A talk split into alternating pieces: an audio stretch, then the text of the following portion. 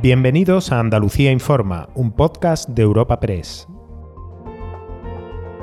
Hoy es 2 de marzo y estas son algunas de las informaciones más destacadas en nuestra agencia.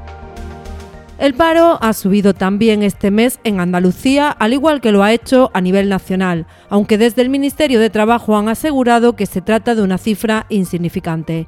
Sobre todo se ha detectado en el sector de la agricultura y por eso las provincias donde más ven elevadas las cifras de desempleo son las de Jaén o Almería. En total, en febrero ha habido 1.530 andaluces más sin trabajo, lo que implica que se llegue a los 749.675.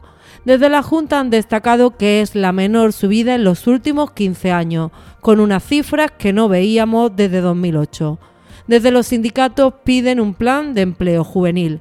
Nuria López es la secretaria general de Comisiones Obreras en Andalucía. también la reforma laboral, el acuerdo que, suscribimos hace un año, también está permitiendo que en Andalucía más del 44% de la contratación sea indefinida. Y eso es un hito histórico que se ha conseguido gracias a ese acuerdo, que tiene que abrirse paso a mayor velocidad, como digo, para acabar de una vez por todas con un lastre que tiene nuestra tierra, que es histórico, que es el paro.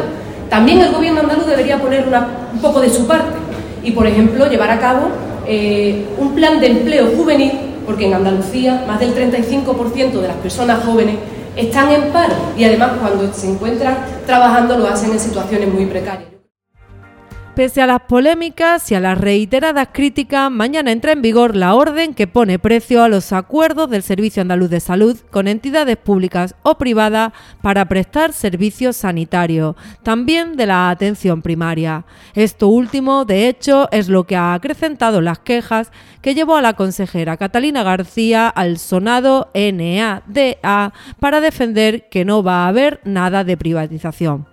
Nadie le pone precio a su casa si no va a venderla. Es lo que hoy ha subrayado el PSOE. Pero también ha hablado el Gobierno central para advertir.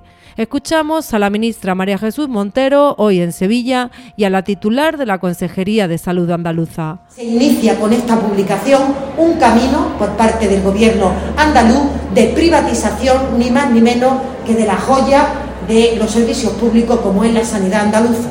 Y esto es algo que desde el Gobierno vamos a perseguir, es algo que desde el Gobierno, en la medida en que podamos ostentar nuestras competencias, no vamos a permitir que se dé ni un paso atrás.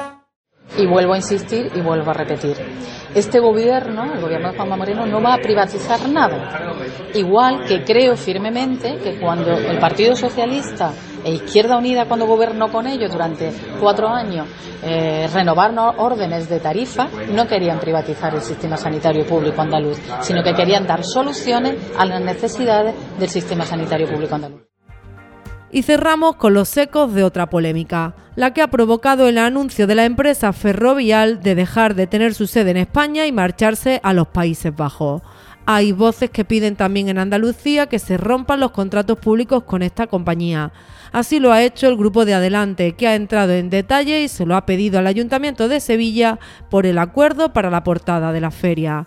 También hay voces como la del Gobierno andaluz que han destacado impedimentos del Ejecutivo de Pedro Sánchez.